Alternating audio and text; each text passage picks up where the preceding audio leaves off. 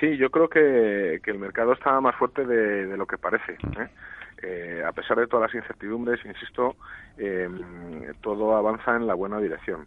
Los bancos centrales han, han racionado rápido a la desaceleración macro que hemos venido viendo, han tendido una red de seguridad y, bueno, pues las valoraciones eh, están razonables, son razonablemente sensatas.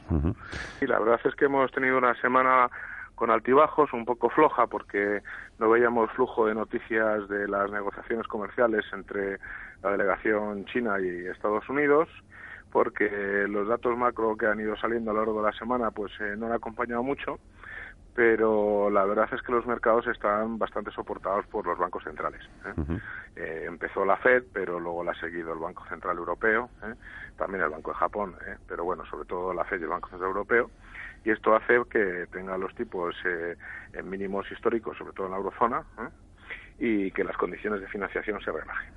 Y va a seguir así porque no hay presiones inflacionistas. Hoy hemos conocido el indicador de precio favorito de la Fed, que es el, PCE, ¿eh?